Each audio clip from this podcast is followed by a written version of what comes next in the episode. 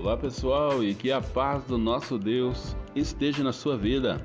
Eu sou Djalma de Oliveira e mais uma vez eu estou aqui para fazer um alerta para você. Não deixe de ouvir a próxima mensagem. Ela está muito bênção hoje e ela vai falar de um assunto muito especial para nós fazermos o bem para as pessoas.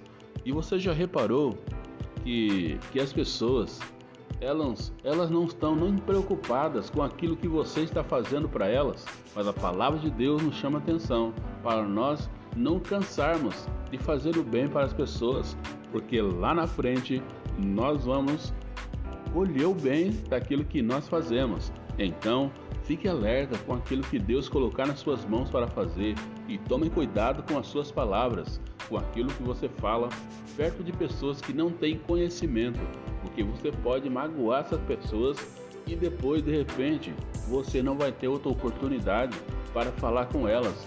Então fique atento, faça aquilo que é vontade de Deus, mas faça com amor, com alegria e nunca se canse de fazer isso, porque Deus ele vai te dar uma recompensa, porque Deus ele tem promessa para nós. Olha só que importante, né? Então, não, não deixe de, não perca essa mensagem. E se você puder, compartilhe com seu amigo.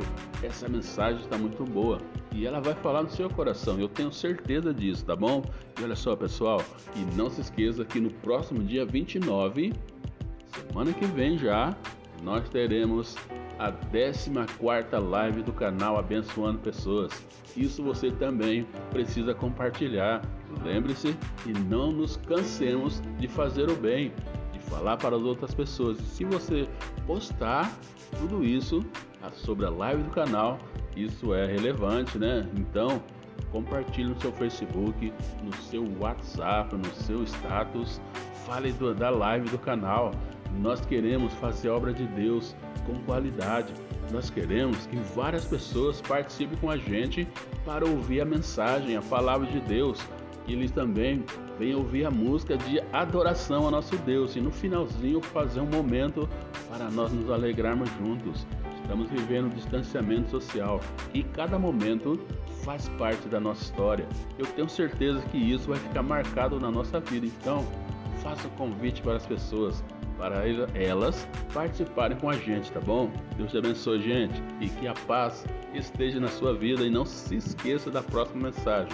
Deus te abençoe e fique na paz.